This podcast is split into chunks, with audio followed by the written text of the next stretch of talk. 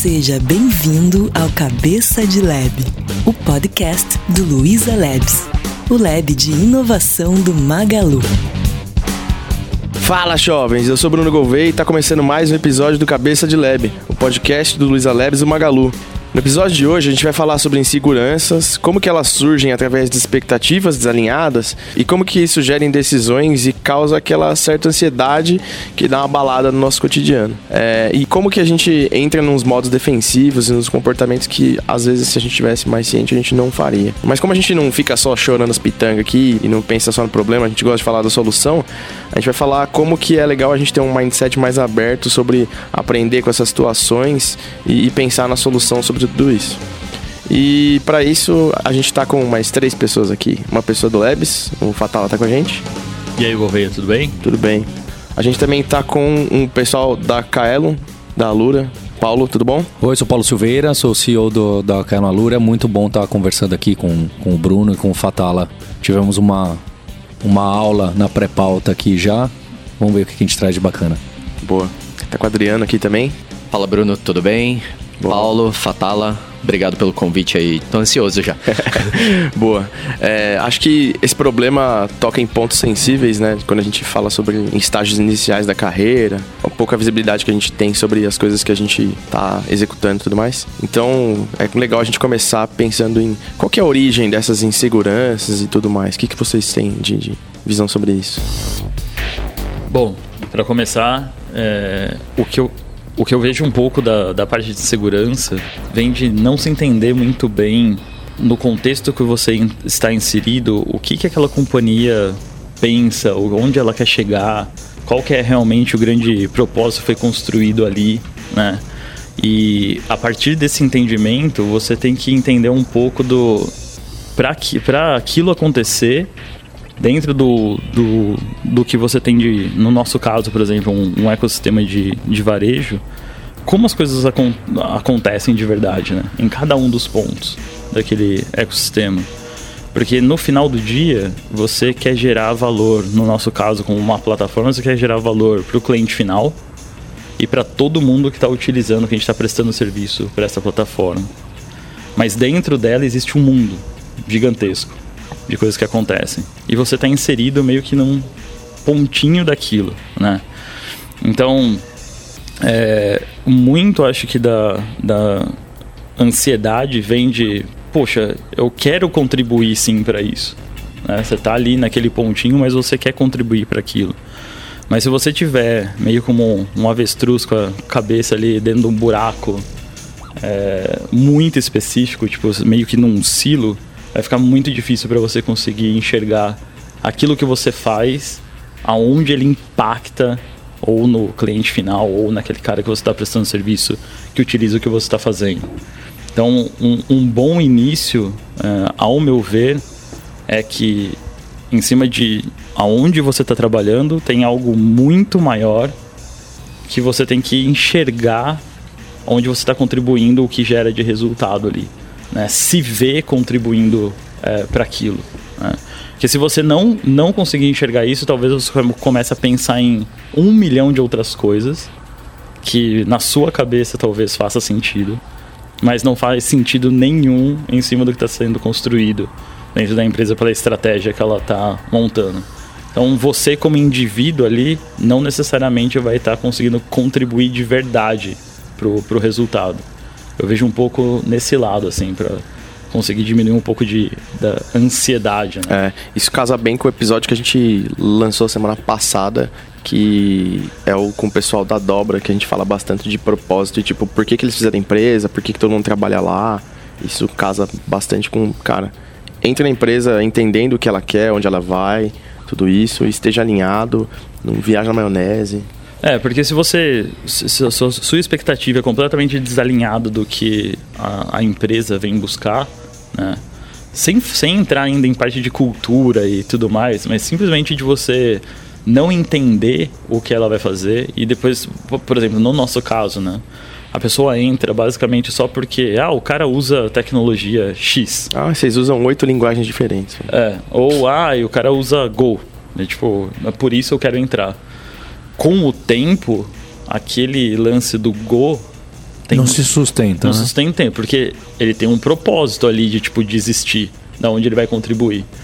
E se você começar a ver que, na verdade, o que vai ser colocado para você é, cara, o jeito que você tá usando isso daí, o jeito que você tá trabalhando em cima do Go, contribui para alguma coisa. De novo, puxando isso, e a pessoa não tiver correlação, aí tem um monte de outras coisas que vão começar a aparecer como problema. Né? É, de como é a metodologia de desenvolvimento, um monte de coisa vai aparecer, mas no final não é o que está ligado com o, o, o cerne, assim, eu vou colocar, do, do, do problema real, da sua total ansiedade, né?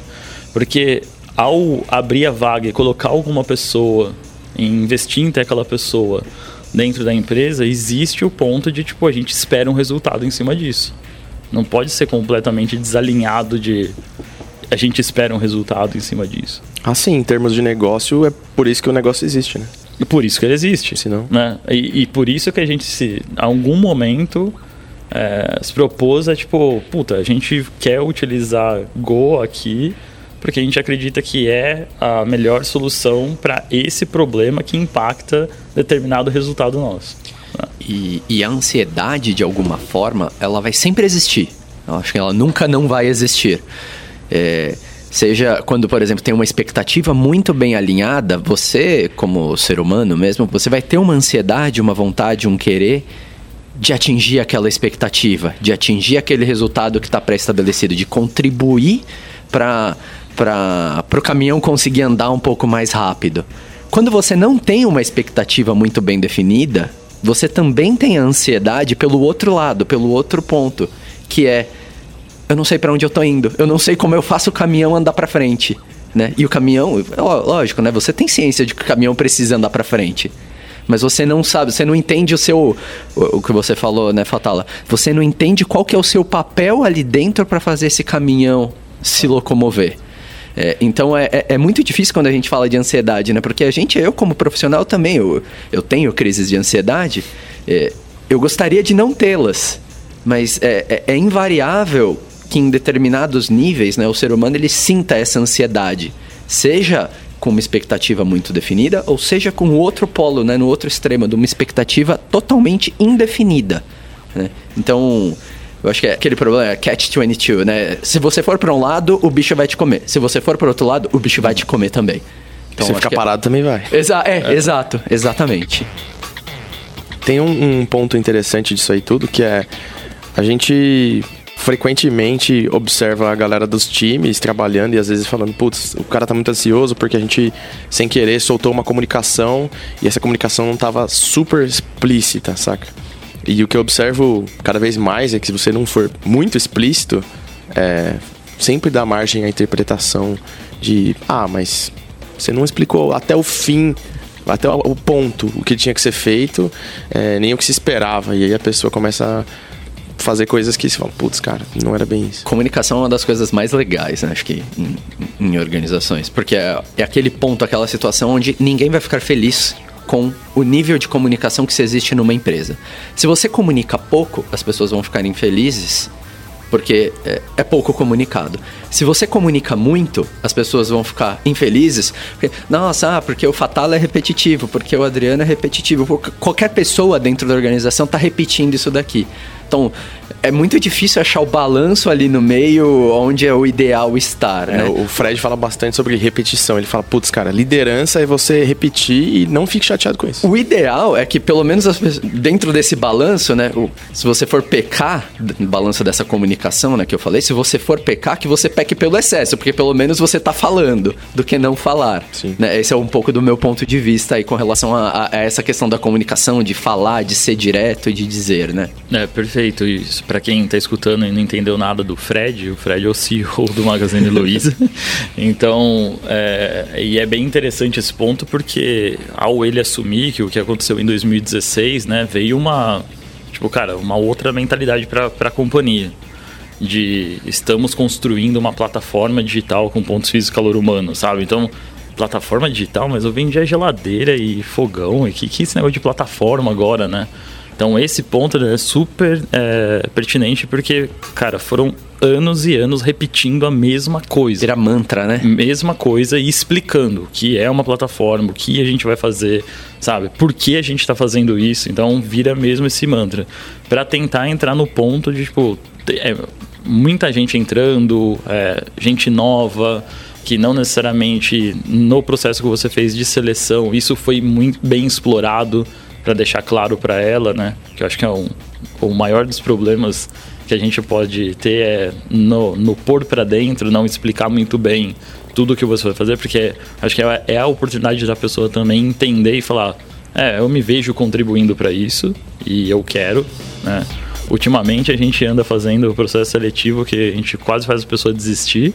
Um Nossa, pouco de, cara, tipo, eu faço um tropa de elite no processo seletivo. Que é para deixar bem claro. É, a gente faz muito para tentar deixar bem claro o que é, como é, o que a gente tá, tá buscando, né? Então também acho que é um, é um dos passos que ajuda nesse ponto aí de não gerar é, tanta ansiedade depois que você caiu no lugar e começa a ver aquele turbilhão vindo e um milhão de coisas acontecendo. Sim. E em relação a. Bem, vou colocar uma pergunta. É, em relação à ansiedade quando vocês trazem as pessoas, imagina o seguinte: tá, tá alinhado, então a pessoa sabe mais ou menos os objetivos que a empresa tem, seja Magalu, seja outra empresa, e então quer aumentar o número de vendas, aumentar os pontos de vendas, diminuir o, o tempo para chegar um produto em casa.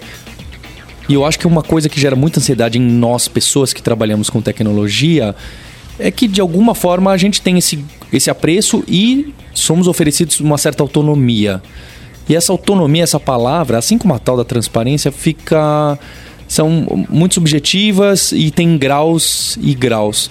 Então acho que uma pessoa que trabalha com tecnologia, a gente, a gente glamoriza muito isso. Poxa, eu escrevo código, eu sou muito criativo e eu costumo falar que nosso trabalho é um pouco menos criativo do que ou bastante menos criativo do que a gente costuma vender.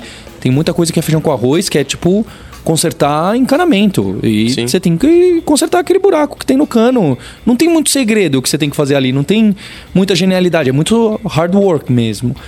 E às vezes a gente fala, poxa, mas eu queria ter mais autonomia para fazer algumas coisas. E algumas coisas me parece que elas encaixam muito bem e vão resolver. Mas a autonomia para você tampar o buraco de um cano, me parece que ali eu não sei se seria tão legal de ter e o que ao mesmo tempo gera essa ansiedade, falando, poxa, cheguei pro meu chefe ali, o Fatala, trouxe uma ideia espetacular, por acaso fui eu que tive a ideia, e, e, e acabaram falando que não, mas cadê minha autonomia? Eu não posso decidir como executar, porque eu sei que isso aqui vai aumentar as vendas, pelo que eu acho. E acho que isso gera um, gera um entrave, porque, olha, legal, tô trabalhando com Go, mas eu não posso usar minha solução nova em Haskell, porque eu tenho aqui a autonomia para decidir, no, tenho ou não tenho? É, vocês não acham que isso gera um, um... É, eu acho que pegando a minha vivência assim de trabalhar com tecnologia e tudo mais, ao longo dos anos, é, onde eu aprendi a me frustrar menos e ter menos ansiedade, aprender a controlar mais, quando eu era bem mais técnico, que hoje eu quase não codo, mas quando eu estava muito técnico, era você parar de se apegar a aspectos ligados a só tecnicalidade, tipo a linguagem e etc. É, você tem autonomia para resolver problemas é, e você vai usar ferramentas diferentes para isso, saca? Quando você entende isso, você consegue controlar melhor sua ansiedade, você consegue é, viver melhor com o seu papel na organização, independente de qual organização for dentro disso, de repente a pessoa tá falando, putz, eu quero dar um sprint na minha carreira aqui e aprender uma porrada de tecnologia diferente. É, daí ela vai para uma empresa que aceita isso e sei lá, vai para uma consultoria, que consultoria você vai fazer 18 projetos no ano, vai trabalhar com várias linguagens diferentes e você vai alcançar o que você quer. Então você tem que estar tá alinhado com o que a empresa quer e, e senão você não vai conseguir controlar essa ansiedade e tipo, você vai falhar eventualmente com você mesmo. E tem um negócio que você falou sobre arroz e feijão. E é um negócio que eu penso pra caramba que é. é cara, arroz e feijão alimenta a população inteira. Sabe? A maior parte do, do, das coisas que alimentam é arroz e feijão. São coisas de dia a dia que tem que ser bem feitas, bem executadas e são simples mesmo. E aí realmente eu acho que não cabe você falar, ah, vou fazer um arroz e feijão diferente aqui. Colocar um feijão novo da Mongólia com um arroz da lua, sei lá. Sabe? Não faz sentido esse tipo de coisa.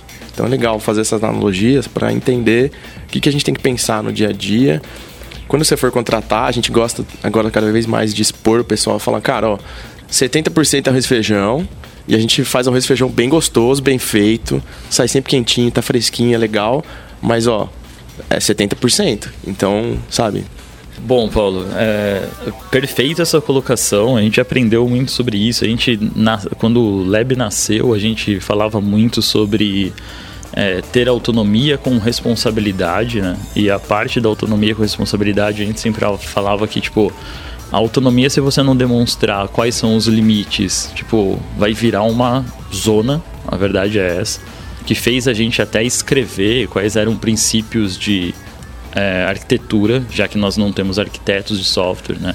A gente é, prega que, como o Gouveia falou, que a pessoa vai usar a tecnologia para resolver um problema, né? Então, pensando em boas práticas, a gente escreveu princípios. Falou, cara, se você cuidar desses pontos aqui, tá indo por um caminho legal. Quanto, e a gente aprendeu muito com muita coisa, de pegar é, aplicações que são core, nossa, e falar, vamos fazer em Go, é, dando um, um, belo exemplo. E falhar miseravelmente, sendo que a gente poderia ter. Uh, era um time que tinha um domínio gigantesco de Python, sabe? Para a nossa volumetria e o que a gente faz funcionaria muito bem, né? A gente se meteu a querer entrar no hype que estava rolando no momento. Gastamos três meses de várias pessoas muito boas para construir aquilo e no final não deu em nada. Sim. E eu tava gente, lá e eu tava nesse projeto. O governo tava nesse projeto, por exemplo. E aí a gente voltou pro bom e velho Python de guerra. Entregou em um mês. Entregou em um mês o negócio, né? Então, quando você faz esse tipo de coisa, também, né, né se colocando, e eu, é o que eu espero aqui, a gente como líderes espera, a gente fala de, pô, a gente errou, né, nessa decisão, a gente errou. Esse erro nosso causou problema também de resultado para a empresa, porque era o catálogo novo para suportar o marketplace e a gente poderia ter colocado muitos sellers antes pelos 60 dias que a gente perdeu, vamos colocar assim.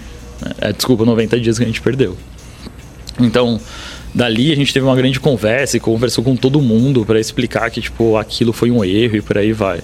Então, é, é, é, esse ponto da, da autonomia a gente não deixa assim, tenta não deixar acontecer, é que tipo, ah, rolou isso e vira aquele lance de tipo, ah, a gente errou, tá ligado? E tipo, ninguém sente dor do negócio. Não, cara, errar é um saco. É uma merda você errar, né?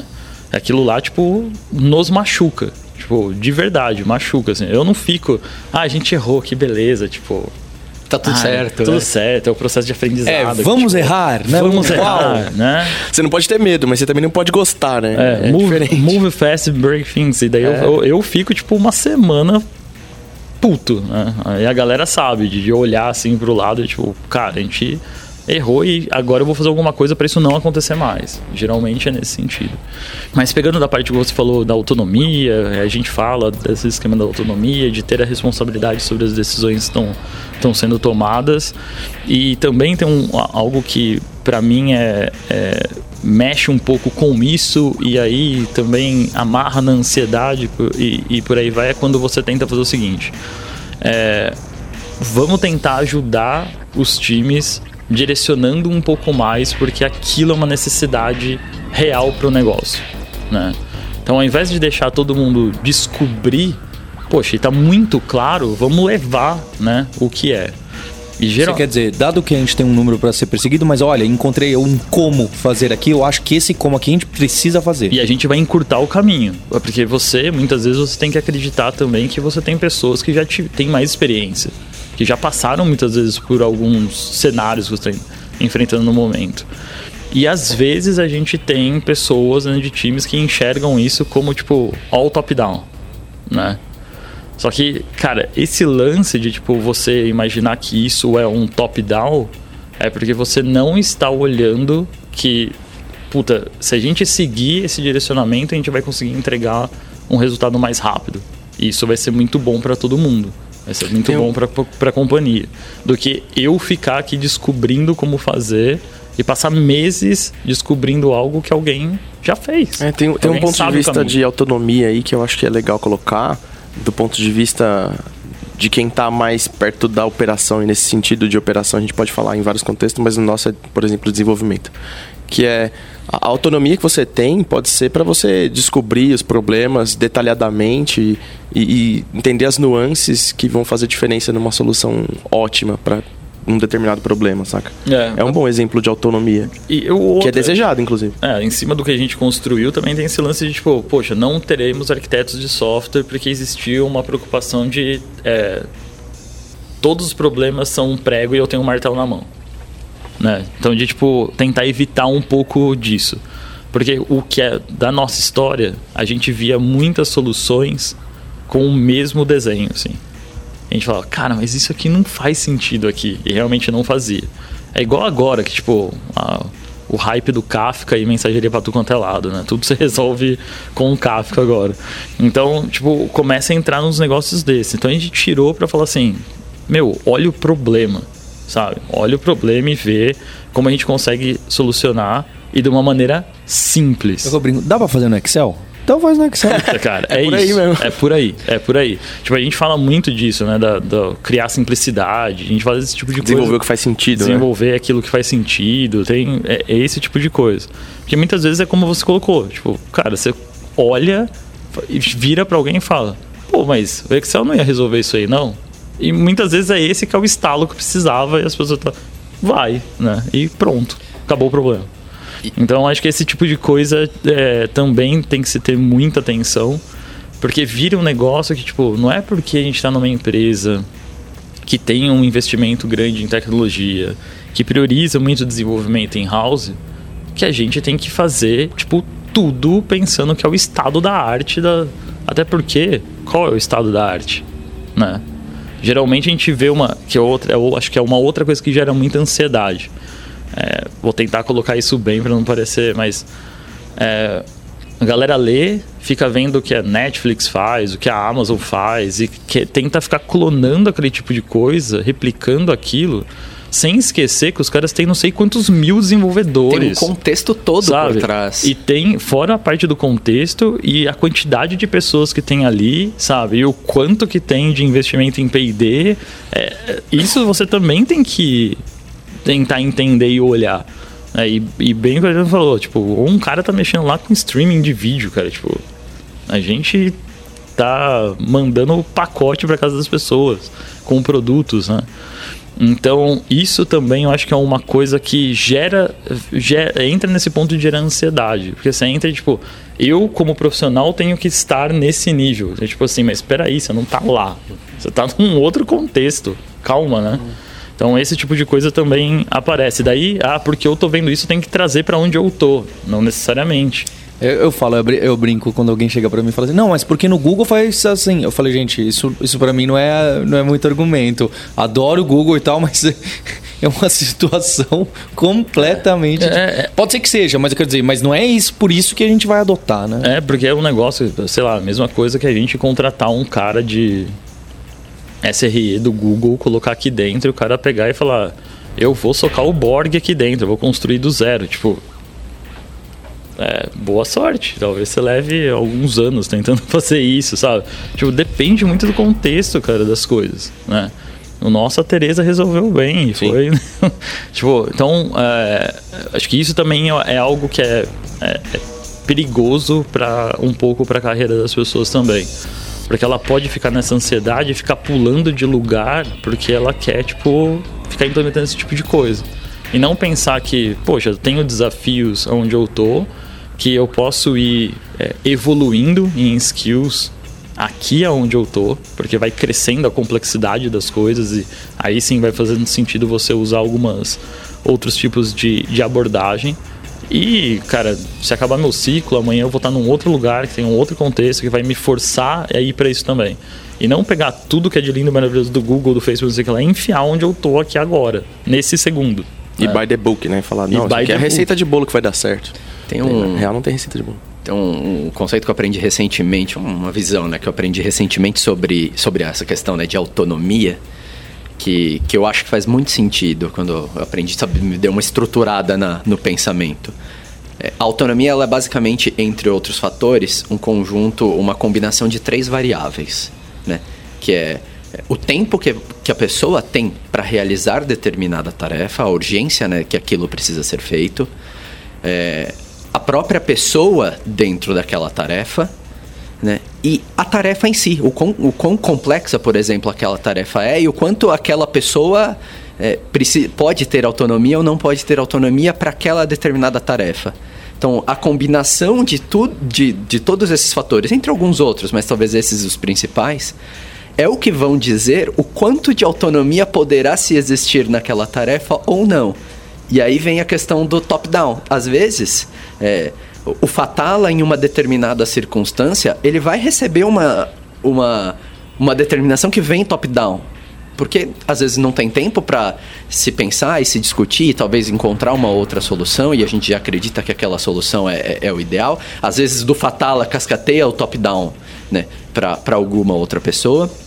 Mas em outra circunstância, o Fatala talvez vai ter mais autonomia para realizar aquela tarefa e vai conseguir pensar com mais calma e tudo mais. Então, é, o, o, o, ponto principal é que muitas vezes as pessoas elas querem a, a gente quer autonomia, né? A gente gosta de ter autonomia e liberdade para fazer, mas às vezes nós mesmos em diferentes situações, né? A gente vai ter autonomia ou a gente não vai ter autonomia. A gente vai ter que aceitar o top-down ou a gente não vai aceitar o top-down. E quando acontece o top-down, às vezes a gente fica até um pouco. Eu falo isso também, verdade. A gente fica até um pouco chateado, né? Poxa, eu gostaria de fazer isso daqui do meu jeito e tudo mais. E aí vem a confiança que a gente tem que ter do, do, nosso, do nosso líder, né? Da nossa líder, do gestor, da gestora que está com a gente. Que é. Pera, né? Se eu, se eu tenho uma visão um pouquinho maior do contexto, pera, eu sei que ele tomou essa decisão top-down por um motivo. Né? Eu sei que o meu líder e a minha líder, ela tomou, ela mandou eu fazer deste jeito, e é basicamente isso que acontece, porque ela tem os seus motivos, né? Talvez não tenha dado tempo desses motivos ter ficado claro para mim, talvez nem precise ficar claro para mim, ou talvez não possa ficar claro para mim, mas não é que, ah, o vento assoprou 20 nós para noroeste porque então ah, vai fazer desse jeito tem, tem uma razão por trás. E aí essa relação de confiança né, com, com, com a nossa liderança faz com que, ao menos, e aí voltando pro, tema original, né, pro lado do começo do episódio, que é a gente se sinta um pouco menos ansioso com isso, ou até aí vem a frustração né, com isso. É, acho que eu posso contribuir um pouco com isso do, do, do meu histórico de, de carreira, principalmente aqui no, no Magalu, né, de muito rápido, de tipo, sei lá, um dev para um líder técnico para um diretor executivo. E nessa caminhada é onde você vai tendo muita maturidade em entender esse tipo de coisa. Né? Quando você vai subindo e vendo que você tem que tomar algumas decisões, algumas delas numa velocidade super é, rápida mesmo, e outras que você tem que ser rápido pela quantidade que você tem. Né? E nesse momento, é, eu, eu tive um, um, um instalo muito grande de quando eu virei diretor executivo e eu sentei numa reunião de diretoria executiva vi o nível da conversa, como as coisas aconteciam, o que era exposto ali. Você viu que era tudo um clima muito amigável, tudo muito tranquilo e fácil, né? É, a gente se abraçava e aí fazia ciranda em volta da mesa. em volta da mesa. É, não, não, não era nada disso. É você vendo um monte de, de indicadores, muitas vezes métricas que demonstram que, cara, isso não tá legal e a gente precisa agir rápido, porque querendo ou não foi construído todo um planejamento do que você espera para aquele ano, quebrado em é, trimestres, né, que você vai buscar. Então, quando você enxerga esse tipo de coisa, a quantidade de decisão que você tem que tomar e o contexto vai mudando muito, porque você está num ecossistema muito grande, né? Queria eu ser um app que só faz uma coisa, mas não, a gente faz um milhão de coisas aqui dentro. É, você entende melhor esse tipo de coisa. E você entende melhor também como algumas vezes não dá para ficar explicando o porquê para todo mundo. E foi quando eu comecei a valorizar ainda mais um princípio nosso que a gente fala lá de faça parte de um time. Porque para fazer parte de um time, você tem que confiar nas pessoas. Você tem que confiar no papel de cada um ali. Muitas vezes falar, puta, é isso e eu faço essa parte aqui, então eu vou contribuir da melhor maneira que isso a gente vai conseguir como diz o Brunão, ganhar o jogo, né? Então, e teve uma passagem até disso que quando eu estava recente lá, acho que eu, meu chefe não vai ficar bravo sobre isso, mas depois de ter uma primeira reunião e tudo mais, eu estava meio me ambientando, eu sentei com ele numa, numa sala de reunião e falei, cara, se um dia na, na minha mente eu te julguei por algum tipo de decisão, desculpa, sabe? Meio de tipo, porque na hora que você está na, na, na, naquela posição, é aí que você entende realmente como é o negócio. Por curiosidade, antes você contestava bastante as decisões e aí depois você falou, putz, é, é, algumas coisas faziam mais sentido do que eu imaginava. É, então, Paulo, eu nunca fui de carreira de ficar o cara que fica contestando tudo. É, eu sou o cara que, tipo, tenta olhar para algumas coisas, mesmo que se eu não concordar com aquilo, eu tive sempre a mania de meio de falar, é, eu não concordo por causa disso, e se eu fosse fazer, existem essas alternativas, para não virar aquele cara que só reclama das coisas, uhum. né? Tipo assim, é, pode ser por ignorância que eu não estou entendendo, e se eu fosse fazer, eu faria. Isso foi legal, tipo, no, no, no meu papel aqui na parte de transformação da companhia e tudo mais. Porque a gente estava num contexto que, na verdade, tipo, cara, ninguém sabe nada. A gente está fazendo uma transformação, ninguém fez isso antes, é, vamos lá. Então é muito importante nesse ponto, na hora que está aberto na discussão, você trazer o trazer. E quando eu não concordava com alguma, alguma coisa, eu ia também. Eu sempre tentava fazer em reservado de tipo falar, por exemplo, com o meu chefe, de falar, cara, isso eu não entendo dessa maneira, eu entendo desse jeito. E possivelmente se eu fosse fazer, eu faria dessa visão A ou B ou C, sabe? Porque, eu, e eu já falei isso para algumas pessoas aqui, ao vir falar comigo, você está ajudando a pessoa a ela conseguir tomar decisão. Você está trazendo outros pontos de vista, que com isso ela consegue coletar dados, vamos colocar assim, é, e, e, e, outras maneiras de pensar para falar, bom, com isso que eu tenho em mente, eu vou por aqui. Né? E vamos, mas quando voltava, eu não era cara de tipo assim, não, mas eu queria fazer o ar, sabe? E, tipo, nunca tive esse tipo de comportamento. Você não ficava super frustrado se fosse tomada a decisão diferente das opções que você trouxe? Cara, eu acho que faz parte você se frustrar como ser humano das coisas, mas em algum momento você tem que entrar num consenso de falar assim: vamos tentar isso aqui e depois a gente discute se não der certo, sabe?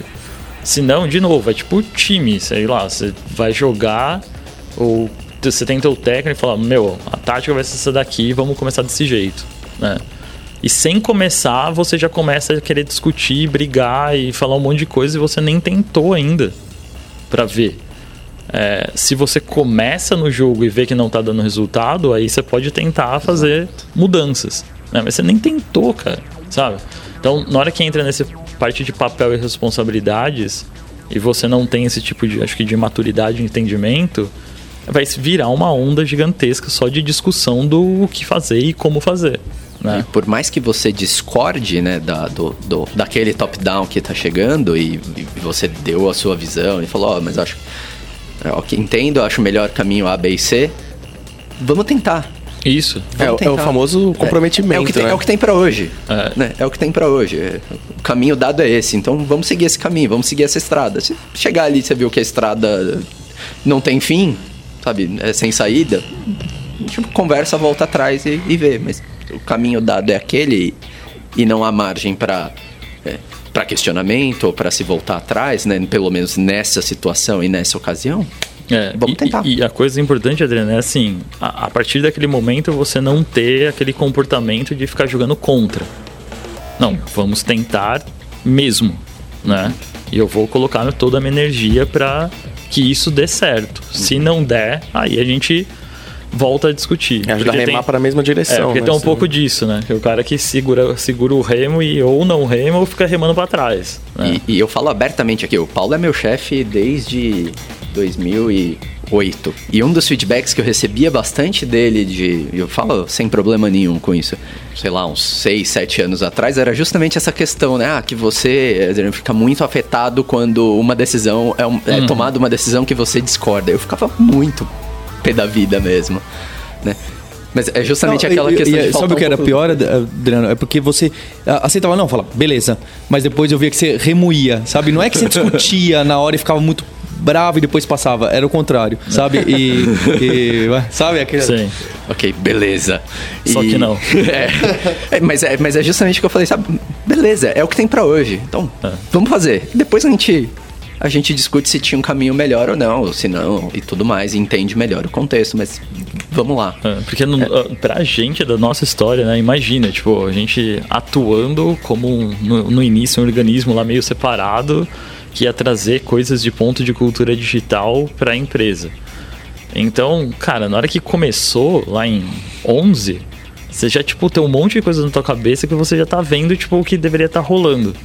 Se não existisse esse entendimento de, tipo, vai levar tempo, vamos ter obstáculos, tem gente que não vai querer. Tipo, tudo isso, cara, que é o que acontece, e eu converso com pessoas do mercado, que é que acon- acontece com a maior galera que fica trabalhando nesses departamentos de digitais das companhias, né?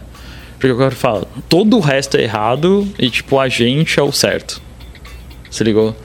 Então, por isso que a gente vê poucos é, movimentos de transformação digital de empresas mais tradicionais ou antigas que elas conseguiram realmente mudar a parte da cultura.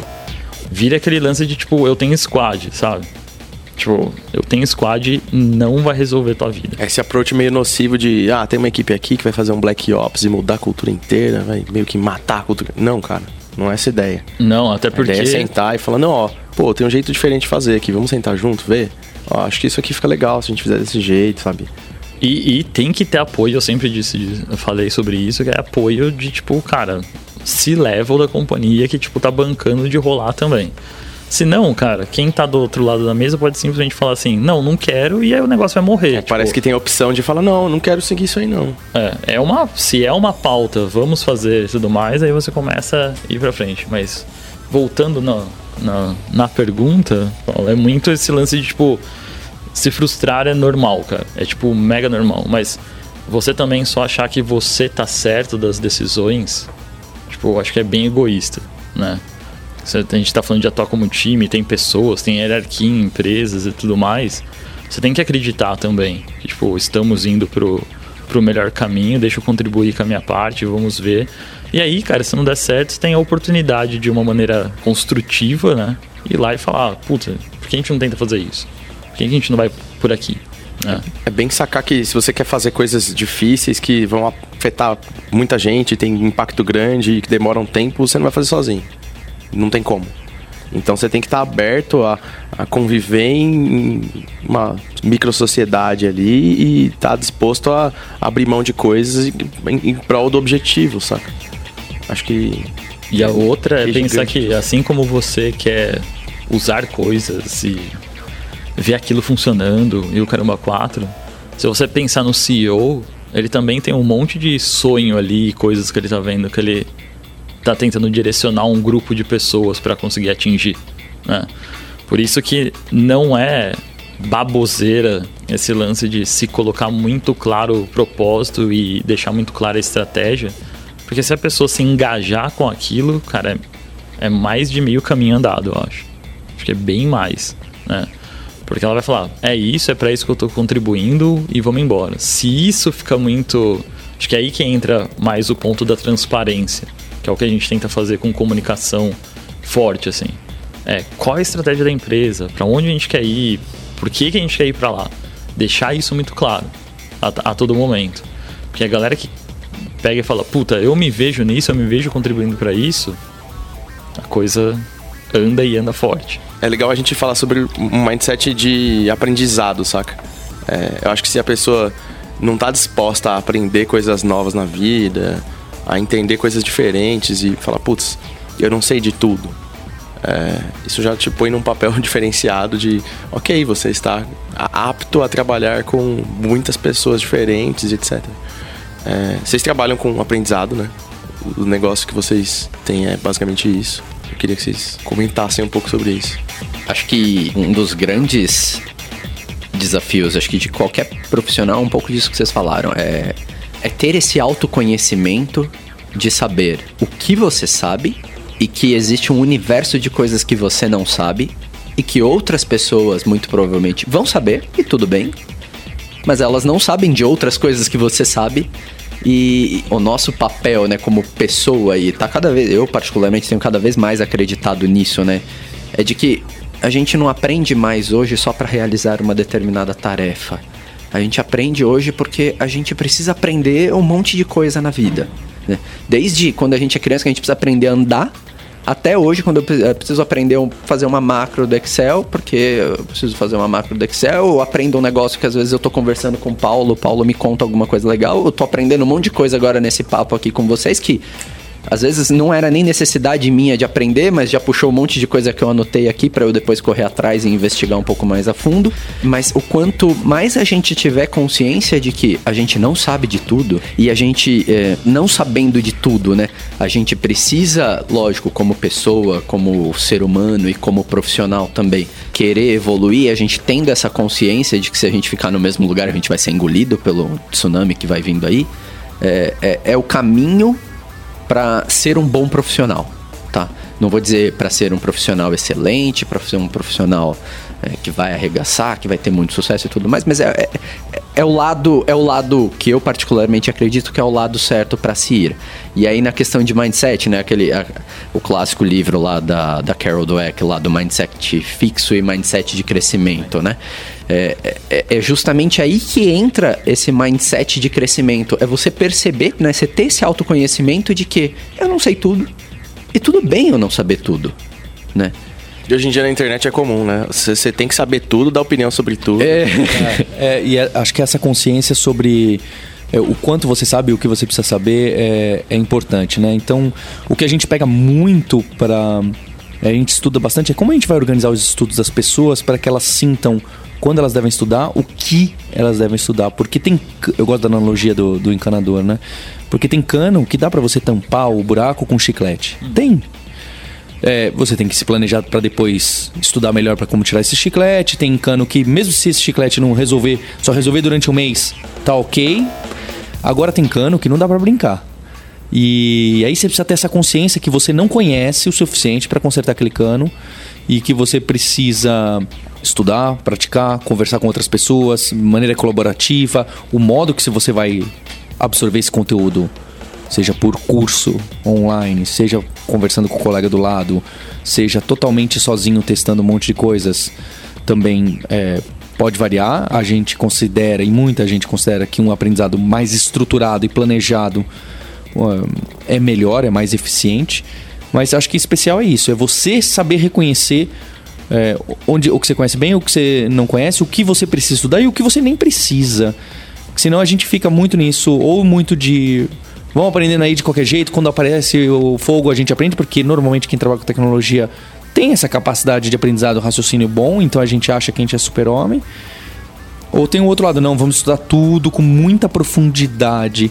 E é um, é um meio termo aí que é, é um lugar meio difícil de dizer o que, que a gente precisa, né? Vocês estão falando, minha cabeça está mil aqui, que algumas coisas que eu, poxa, preciso estudar isso, preciso estudar aquilo. E, que vocês falaram até antes da pauta, bastante coisa. E depois eu vou precisar ter um discernimento para saber qual desses pontos eu vou pegar pesado, que eu considero que vai trazer um retorno para mim, para a empresa, para os meus colegas, e quais desses pontos que vocês falaram que Poxa, deixa ali na gaveta, eu acho que agora não vai fazer sentido eu entrar mais profundo para fazer um treinamento estruturado, para correr atrás.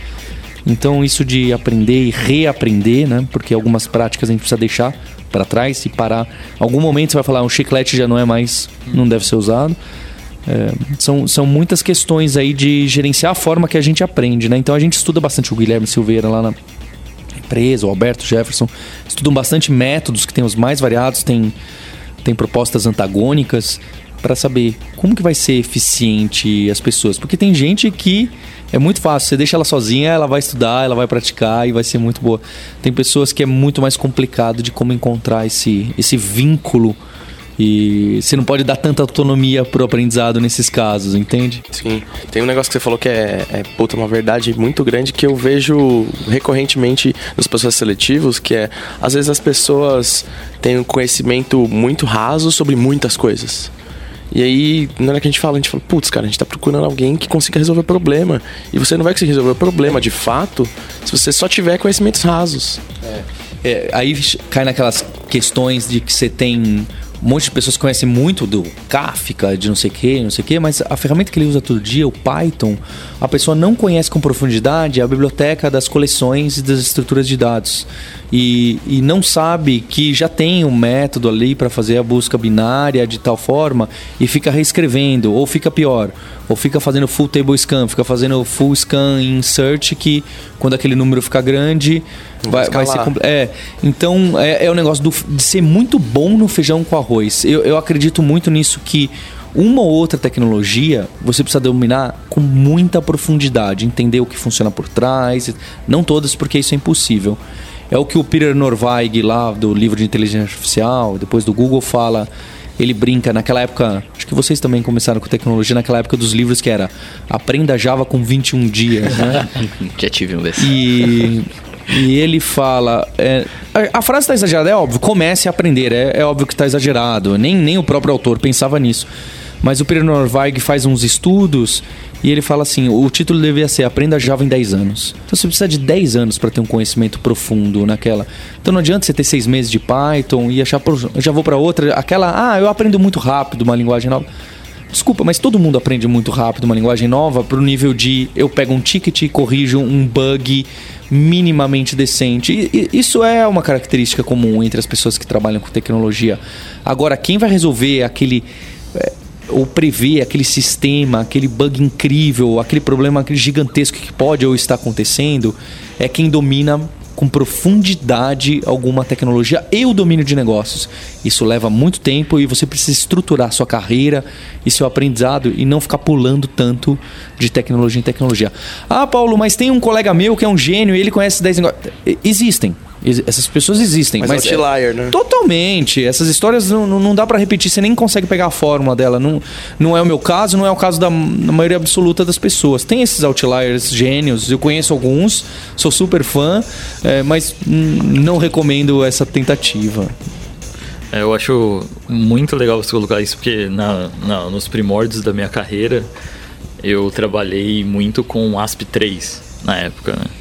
E é legal você colocar que, tipo, na, na, quando eu comecei a trabalhar lá no submarino, aspizão tudo mais, eu não tinha essa noia de, tipo, cara, eu tenho que aprender pra caramba Java a fundo, mas procurar várias outras coisas, PHP, eu não tinha isso. Tipo, era muito, pô, eu trabalho com o ASP, eu tenho que entender desse, desse cara muito bem. Porque a gente via submarino, com um e-commerce que estava crescendo pra caramba, onde queria chegar, e imaginava que esse negócio vai escalar, né? E talvez esse ASP não aguente muito bem essa escala, né? Então foi muito legal que eu, eu você falando, eu correlacionei um pouco com o passado, eu tinha mais essa preocupação de tipo, como que eu entendo muito bem disso para contribuir em cima dessa. dessa é, é, isso que a gente tem, é isso que a gente tem para trabalhar, né? Então foi muito em cima disso e quando apareciam alguns desafios, alguns problemas que não dava para usar o cara, aí sim chegava e falava, puta, e agora, né? O que a gente vai fazer? Então, é, eu, a galera aqui vai começar a ficar meio doida não, quando escutar, mas depois eu fui aprender .NET, né? Fui aprender .NET e ver, tipo, acho que dá para melhorar algumas coisas em cima disso. É, e algumas coisas mais engenhosas, tipo, da gente construir na época, eu lembro um, um ad server, porque a gente tinha um lá da, da época da Microsoft que fazia parte de processamento de métricas é, comendo log, né? O volume era gigantesco, demorava mais de um dia para você ver o que, que teve de impressão e clique num banner. Né? É, e aí eu me dispus a tipo, pegar aquele cara lá e falei, ah, vou, vou acertar esse negócio aqui. Aí vi que não dava para acertar de jeito nenhum. Falei, vamos, vamos, vamos fazer do zero, né? E aí falei, não vai ter como na época, 2004, tipo, não vai ter como a gente fazer alguma coisa muito diferente para processar isso em real time.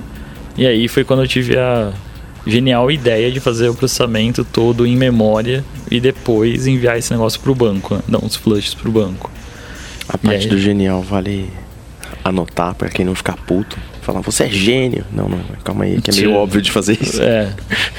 Por isso que é o lance da, da genial ideia. Sim. Porque veio, tipo, pô, vou fazer, vou fazer toda a parte de computar essas métricas em memória e depois eu desço esse cara pro banco. E aí foi. E aí nasceu lá uma DLLzinha, tipo, tinha poucas linhas, super pequena, e o negócio deu certo, né? E numa dessa, acho que é, é o momento do, do pessoal ficar super feliz, né? Puta, caramba, consegui ter uma, tomar uma decisão que eu fui atrás de uma outra coisa, mas de um jeito simples eu resolvi. Tá lá, né? E era uma história meio bizarra, porque a gente tinha freezing na época, tinha o, o Natal e tinha dois meses para colocar o treco no ar. Então, ou entrava antes do freezing, ou tipo, depois só no outro ano que ia voltar, só em janeiro que voltava. E foi, e deu certo, e ficou no pé. E tinha uma história engraçada que o presidente na época lá do ele passava atrás de mim, que era o caminho para ir pro aquário, assim. É, porque a gente tinha que vender as ideias. Agora lá. é uma sala. Era uma sala de que fica a diretoria, a gente chama de aquário. E você tinha que vender algumas ideias, assim, ia lá mostrar para os diretores. Eu achava isso muito legal, assim, até da, lá da cultura. E eu mostrei o negócio inteiro, e, tipo, um diretor me ajudou a como você vai vender essa ideia, porque ele comprou, mas falou, você vai lá mostrar. né? Eu acho isso muito legal também, que, tipo, é a minha cara que tava lá mostrando para outros caras. E aí foi e deram um ok, falou, pode ir, né? pode fazer. E na época eu tive que defender que a gente ia ter que comprar uma, uma maquininha para pôr só para fazer isso, para parte do banco. Foi um grande aprendizado. Aí na hora que deu ok, esse cara passava todo dia assim, batia nas minhas costas. Não vai dar, hein, Fatal. Aquela Cara, provocadinha. Se você fizer isso, se você fizer isso hoje, dá processo, né? Era, era, era assim. E aí você ficava mais, tipo, vai, dá sim, vou colocar esse negócio no ar. Então é legal, tipo, foi e depois esse cara. A parte que eu, que eu mudei também foi de montar todo o front dele do que a gente ia fazer em PHP. Que era tudo servidor Windows e tal. E eu tinha um negócio, tipo, meio. Cara, a gente tá gastando um dinheiro meio à toa aí, de- com licença. Sabe, uns e aí, servidor. Foi, a gente foi pro Linuxão lá, pegar pesão, montou o front para mostrar todo o esquema ad server. E aí a galera olhou e falou: pô, funciona, né? Acho que dá pra fazer mais coisa com esse negócio aí. Então, acho que entra um pouco no que a gente falou no início. Você vai meio que com o tempo também, né? Mostrando resultado, ganhando mais responsabilidade. Por causa do resultado, vem mais autonomia. Mas é simples assim, por causa do resultado. Também, se você só errar, é, nada dá certo, nada impacta o negócio, você não vai ter autonomia. Nem, talvez nem mereça mesmo, não faça sentido para aquela posição. Exatamente, não faz sentido nenhum. Acho que tem esses pontos também que é, estão bem conectados, assim, para você. Quando a gente fala de, de autonomia, de não ter muita ansiedade. Fico pensando, ai meu Deus, vou ter que pegar o que, que é de hype agora no momento e fazer em cima desse negócio, senão não vai dar certo montar um ad server. E tipo, não. É, tem uma coisa que acho que é legal a gente falar também sobre o papel de gerência média, saca? Tipo, coordenação e gerente que tá meio que no recheio do sanduíche ali. É, a parte de, de- Não pejorativamente, mas a parte de baixo do sanduíche é a galera que mete a mão na massa e a parte de cima é a galera que é direção e diretoria e fala, putz, a gente tem que ir pra lá e tal. E a galera que faz o, o lanche ter gosto é a galera que tá aí no meio, sabe? Que junta tudo e faz virar uma refeição que dá nutrientes e, sabe, é útil. Você tá bom de analogia hoje, né? É que teve curso essa semana, cara. Eu tô com essas analogias frescas na cabeça. É, mas é legal a gente anotar isso porque às vezes muita gente que tá ouvindo tá falando, putz, cara, mas eu me sinto injustiçado porque eu já propus várias coisas onde eu tô e não tá indo pra frente. Blá, blá, blá, Acho que, blá, acho que isso só acontece aqui nessa empresa, hein? Nunca ouvi falar Nossa, disso. eu nunca ouvi. É, e putz, cara, é, a coisa que eu acho que mais dá liga na empresa é justamente isso que eu falei, saca? Você ter uma gerência média com uma consciência é, da responsabilidade grande que todo mundo tem ali em fazer tudo desenrolar, sabe? E a pessoa que tá ouvindo falando, pô, mas eu tô sendo injustiçado.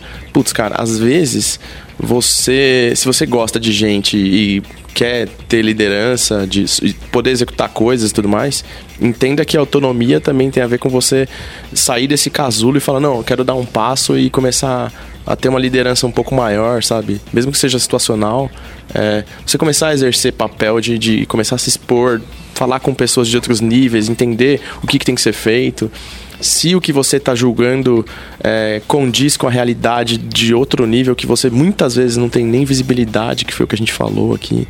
Para mim, o que eu mais observei de problemas é, na real, em gerência média, saca? É, eu acho que é o papel mais importante em toda a cadeia, assim. Eu tô nesse papel hoje e talvez seja por isso que eu vejo importância, assim. Mas eu vejo que a gente tem uma responsabilidade muito grande de motivar todo mundo que tá embaixo, é, não pejorativamente embaixo, mas tipo, por responsabilidades. É, putz, é, e fazer com que o pessoal de cima também entenda as dores de baixo, pra gente, saca, fazer o jogo funcionar direito, todo mundo ir pro mesmo caminho. Quem não tá contente e realmente fala, putz, cara, eu não tô aqui porque vocês estão querendo ir pro norte, eu, eu quero ir pro sul. Fala, putz, demorou então, cara. Eu acho que é super ok. Hoje em dia o mundo é, é um lugar tão dinâmico que a gente deve até estimular as pessoas a falar, cara, você tem que estar tá feliz, sabe? Você tem que estar tá disposto a estar tá aqui. E se você não tá, vamos lá, eu consigo até te ajudar a ir para outro lugar que te faça mais feliz. É, a gente, eu falo isso na real para todo mundo que entra no meu time. Eu falo, cara, 15 dias você tá triste, no 16 me avisa que a gente vai procurar emprego para você, porque eu não quero que você fique mal. E falo genuinamente isso, tá? Porque eu vou ficar assim, sabe? É, eu levo isso desde o primeiro dia que eu entrei aqui. É, eu já passei alguns dias. É, acho que todo mundo já deve ter passado alguns dias de falar, putz, cara, será, será? E na real acontece alguma coisa no meio do caminho que você decide. Se você fala, não, não, não, tô aqui, vou comprar essa briga e vou pra frente, ou cansei, quero ir para outro lugar.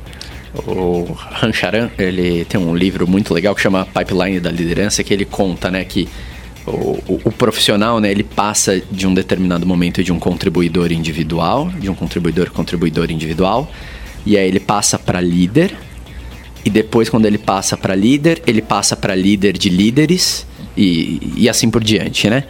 E, e, cada salto desse, né, que, que, a, que a pessoa dá nessa etapa, né, nesse pipeline, é um mundo completamente diferente que ela encontra de desafios e que a etapa anterior não a prepara para aqueles desafios. É, o que te trouxe aqui não vai te trazer para o próximo passo. E aí, e, e, aí ele vai discutindo, né? Como que você faz, uma vez que você chegou nesta etapa, como que você faz para se dar bem, né, dentro dessa etapa. E, e aí, do meu ponto de vista, eu passei né, um pouco por essas etapas aí. É, a partir do momento que você, você sai de contribuidor individual e você tem pessoas, é muito difícil, porque pessoas, acho que é, a variável mais difícil de você lidar dentro de uma empresa. Com certeza. Pessoas, porque cada um é de um jeito completamente diferente, é, recebe mensagens completamente, de uma forma completamente diferente, prefere ser lidado de uma forma completamente diferente. Então não, não é, ah, faça assim que vai dar sempre certo, faça assado que vai dar sempre errado. Não, cada pessoa é, tem uma forma de funcionar e a gente tem que respeitar isso. E, e uma das coisas que eu aprendi lá atrás, é, e sempre eu ouvia muito, eu via e pensava, né? Eu fazia até mesmo muito isso, né? Ah, quando eu começar a virar líder, eu vou fazer com as pessoas exatamente o que eu gostaria que fizessem comigo. Não. Tipo, muito errado. É. é. O que funciona para mim não funciona pro Paulo, não funciona para você, Bruno, não funciona para você, Fatala. E eu, obviamente, errei muito fazendo isso. Né? Até chegar um determinado momento que você começa a perceber que, não, olha, o Bruno funciona desse jeito. O que move o drive do Bruno é isso. O drive do Fatala é assado. Só que leva muito tempo para você começar a entender os drives das pessoas, né? O que, que, o que, que guia cada uma das pessoas. E é justamente isso que é o, é, é o desafio na hora que você sai de contribuidor individual para virar líder, né? O principal desafio, né? E lógico, você perceber que não vai ser mais você. E por mais que eu gostava ali de escrever código e tudo mais, não é mais você que vai escrever o código. É, e não é sobre você, né? É, exato. É. Quando eu sou contribuidor individual, ei, ei, eu tô escrevendo código ali, putz, fiquei muito feliz que ei, o teste passou e tudo mais. Na hora que eu viro líder, o teste não vai mais passar para mim. E o seu, sua percepção de produtividade também vai ficar bizarra é durante outra. um tempo que você vai parar de codar. É, a percepção de produtividade e como que você enxerga o impacto do seu trabalho, porque não é mais direto, você não tá vendo o teste ficar verde, você não é mais você quem escreveu o teste verde, entendeu? Então você precisa encontrar dentro do teu contexto outras formas de você enxergar que, putz, o caminhão tá andando para frente, sabe? Tá, tá, tá funcionando, tá rolando para frente. Quando você sobe pro líder de líder, a distância fica, fica mais longe ainda, né? De você conseguir ver este, este caminhão andando, né? Porque agora você precisa fazer com que a outra, você precisa dar o direcionamento para que outro líder faça o direcionamento para outra pessoa. Aí começa a virar aquela brincadeira de telefone sem fio, né? Aí, aí já começa a ter problemas de comunicação, que você precisa controlar como que a comunicação está sendo feita, está sendo passada de uma forma ideal. Então, é muito difícil a líder. É. resumindo, resumindo, é.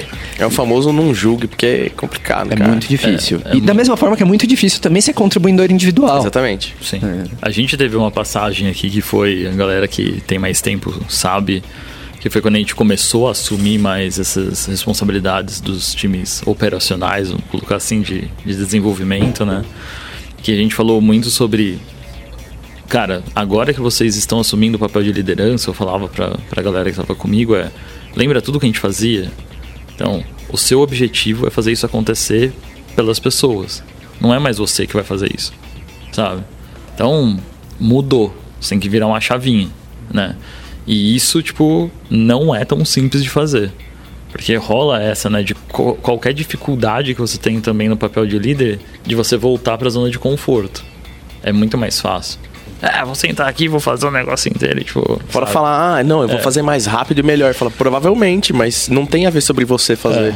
É, é tipo, não, não tem mais. Realmente é muito difícil. Então, é, esse ponto é uma, é uma virada que, a, no momento que você entende isso também, fala, eu vou dedicar tempo, esforço e aprender mais em como fazer isso, muda, né? E tem uma outra caminhada que às vezes as pessoas não, não se ligam, por exemplo, que aconteceu comigo, né? É, aqui é, eu não tive aquele crescimento, tipo, ah, o cara entrou como boy da empresa e entrou em tal área.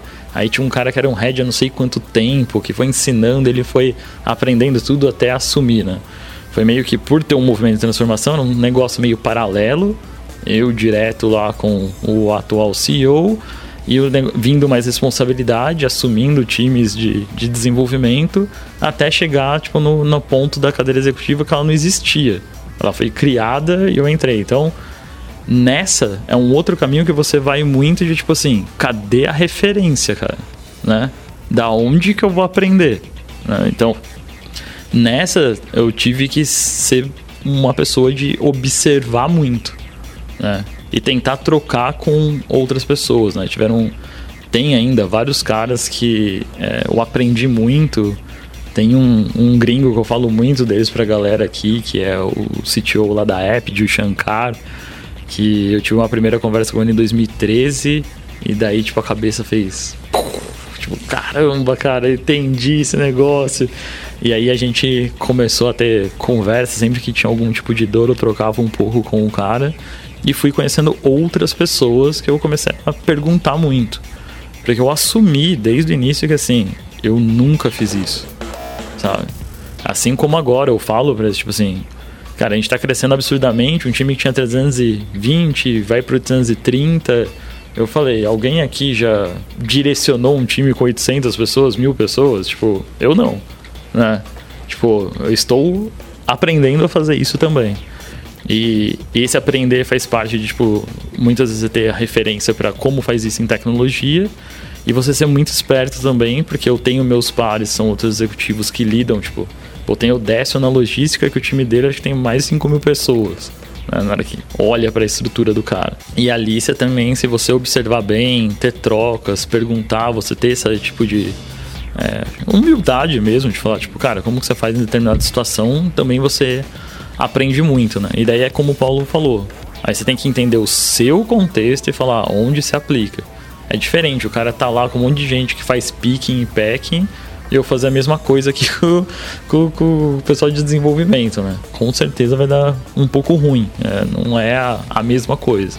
Então também são processos de tipo, cara, de, em aprendizado que são E outra coisa que a gente, por causa disso, também começou a fazer aqui, né, lá o, o esquema do, do Labs School, né? Sim. De tentar pegar e montar grupos. Então, tem caras que entendem muito bem de determinados é, temas ou na parte de tecnologia de linguagens. E essa galera tá ensinando o, o, o pessoal aqui dentro. E isso tá tipo, puto, o engajamento das pessoas, né? Como as pessoas estão participando, quem tá montando conteúdo, tipo, lá é, puta preocupado com o que vai passar, também tá sendo muito legal. Porque se a gente não construir uma maneira de ter o conhecimento fluindo aqui dentro, e é, o desafio vai crescendo a, a, todo momento, né? Dentro da, da, da companhia, do esquema de escala e tudo mais, vai ser mais difícil ainda. Porque você não vai achar todo. Quantas pessoas no Brasil é, lidaram com o, o, volume de escala que a gente tem aqui dentro. É, e quantas empresas trabalham nesse esquema de organização que aprende, né? É. A gente não viu muitos casos assim no nosso tamanho. É, exatamente. Então a gente começou a se preocupar muito com isso, que é, pra, é uma maneira da gente também ajudar as pessoas a conseguirem aprender mais e aprender mais rápido para não ficar só a pressão de tipo, estão aqui os números e tipo, entrega aí. Né? Tem tipo, ó, a gente tá tentando ajudar, tipo, repassar coisas para que esse aprendizado aí ocorra mais rápido. É. E, bom, a gente está falando bastante sobre aprendizado, a gente falou sobre gerenciar média e algumas coisas de técnica e tal. Isso dá muito pano para manga e coisas para episódios futuros. E aproveitando esse gancho, eu vou encerrar esse episódio por aqui. Senão a gente vai ficar o dia inteiro aqui, porque conversa a gente com certeza vai ter. É, mas, puxa, foi muito bom o papo. Muito obrigado pela participação aí. Você encontra a gente no Twitter pelo Cabeca de Lab, ou pela hashtag Cabeca de Lab, ou pelo e-mail cabecadilab.com. A gente está em todos os canais aí de, de streaming, é, iTunes, Spotify. A gente também encontra é, o Fatala. É, no Twitter é André Fatala mesmo. E a gente encontra o Paulo. Paulo underscore Kaelon no Twitter. E o Adriano. No Twitter e no LinkedIn, Adriano Almeida 7. Boa. Em todo caso, sempre está na descrição do episódio. E é isso aí. Muito valeu. Valeu. Valeu, pessoal. Obrigado, pessoal. Cabeça de Lab, o podcast do Luiza Labs, o lab de inovação do Magalu.